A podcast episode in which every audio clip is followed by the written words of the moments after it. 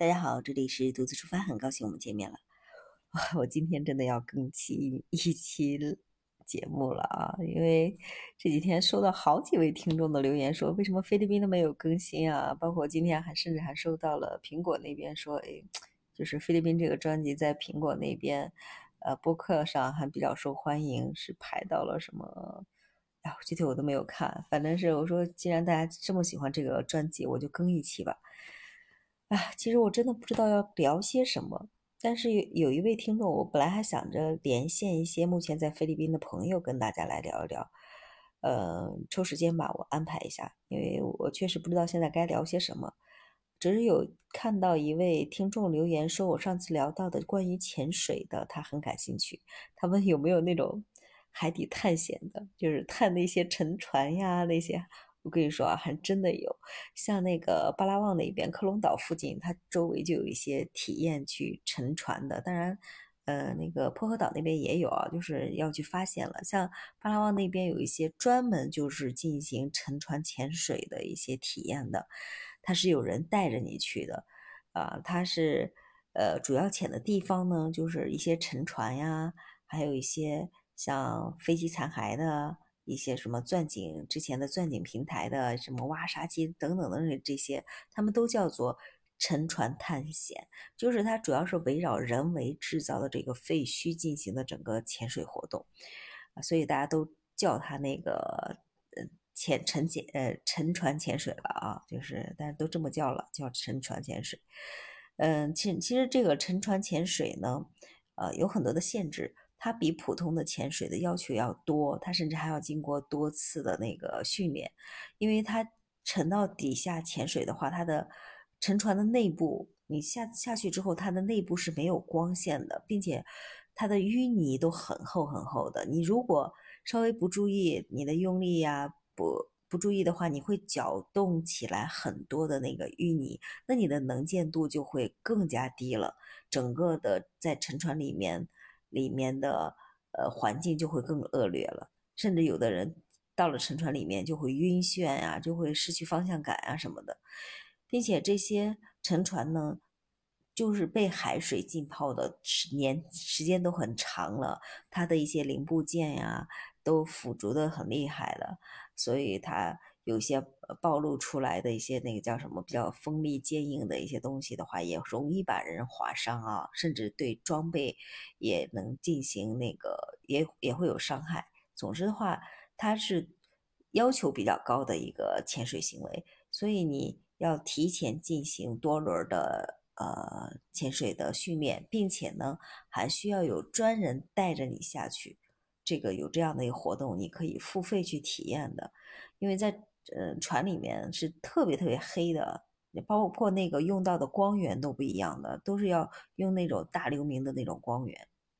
嗯，还要用那种手电的呃线轮，就那种用线轮去进行缠绕，因为你呃要标记地方嘛，标记出沉船时的这个。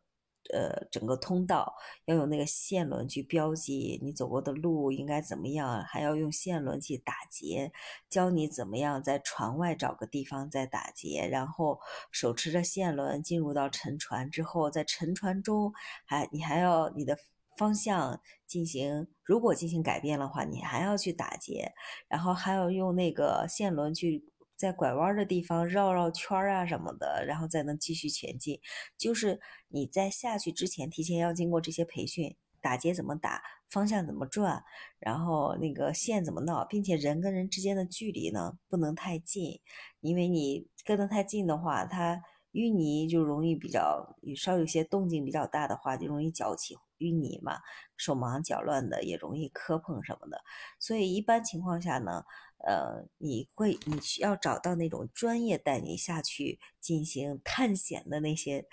嗯机构啊，他们一般会派人带上两个人带你去沉船呀，啊，那些潜水员他们来操作那个线轮，你只需要跟着扶着那根线，拉着那根线跟在他后面就可以了，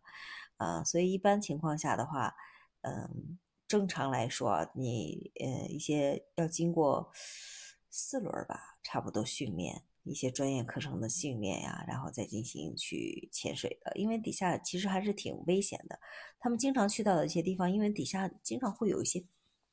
变化。虽然是沉船，经常因为它受呃海水的，还有一些海底暗流的这些啊，它即便他们经常潜水的地方，经常也会有一些变化的。所以，呃，沉船的地图呀什么的，他们定期也会要重新去绘制的。啊总之是这样子的，呃，你也可以，其实如果这个危险的话，你甚至有好些人的话，他们就会选择那种租着船，因为那边租船的话，性价比还算是挺高的。像那种私人游艇，私人游艇的话，一个游艇的费用是不一样的，反正是从合人民币一两千块钱一个小时，几百块钱一个小时都有。呃，就是那种大游轮船的话。有的才几，不能说才几千块钱啊，就因为它能坐的人很多了嘛。那种大尺、大型豪华游轮，像那种的都比较贵一点，七千，嗯，七七万多，七万多一个小时，差不多那个是比较贵的。像挣钱的正常的话，几千一个小时和人民币，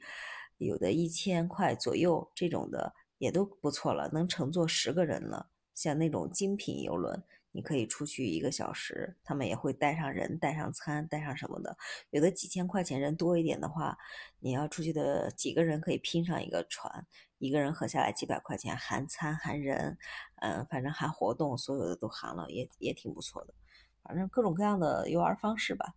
好了，关于菲律宾呢，我今天就闲聊到这里了。如果你们想听到，